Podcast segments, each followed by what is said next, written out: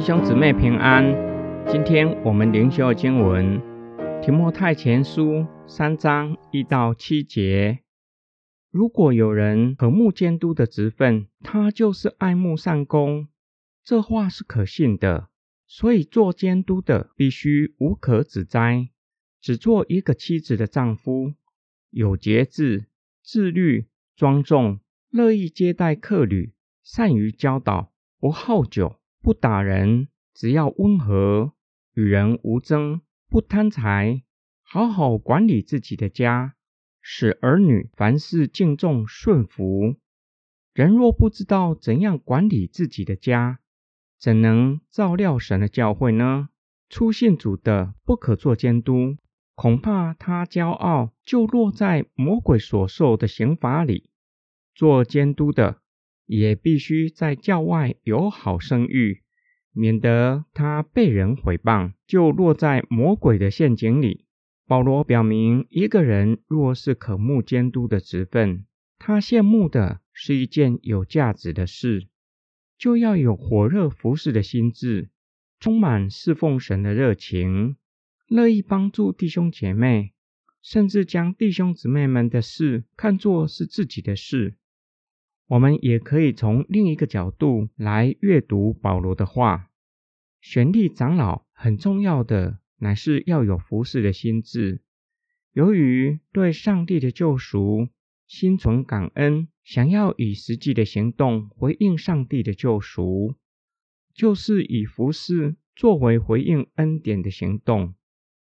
当一个人羡慕做教会的领袖，保罗说这是很美的事。由于牵涉到教会全体会众以及教会的名声，因此教会领袖必须要有好的德行，行为举止在众人面前必须没有可疑之处，包括几方面的德行。首先，在家庭经营上，要对婚姻忠心，在儿女面前活出敬虔的榜样。使儿女凡事端庄顺服。第二，对人要友善、热情，愿意开放家庭接待陌生人，很有可能只接待宣教士。第四，生活有节制、自律，没有不良的习惯，例如不会因酒滋事，不好争斗，行为举止合宜。第四。不贪爱钱财，贪爱钱财乃是万恶的根源，很容易受诱惑，偏离信仰。第五，善于教导。保罗提醒提摩太，不可以暗立信主不久的人做长老，其实是为了保护他信主不久，如何用上帝的话语喂养信主比他久的弟兄姐妹。更可怕的是，会让他陷入骄傲的试探。为了避免让他步入因为骄傲而堕落的天使的后尘，除此之外，做长老的在教会外也要有好名声，也就是要有好的见证。因为教会领袖比会众面对更多且大的试探。还没有信主的人，虽然未必明白做长老的价值。但是会将极高的标准放在教会领袖的身上。假如做长老的与世人没有什么不一样的地方，将会失去人的信任，很有可能让自己陷在严重的自我控告。今天经文的默想跟祷告，或许有人会认为羡慕做长老不是很好的事。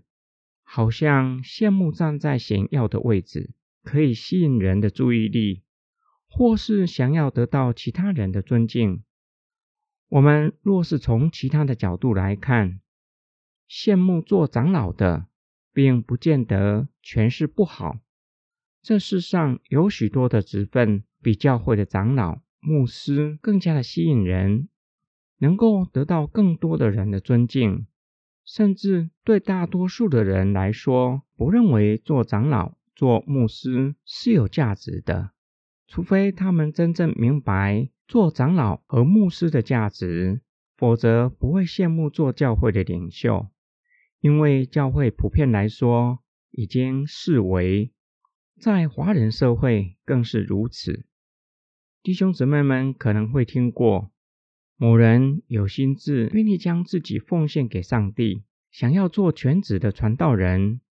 当他将感动跟家人分享，已经是基督徒的父母，不仅没有支持他，反而极力的反对，因为父母知道做牧师和其他师资辈相比，大多数的人宁愿选择其他的职分，不愿意做牧师。话说回来，除非圣灵打开我们属灵的眼睛，才会看见做长老的价值，才会羡慕做长老。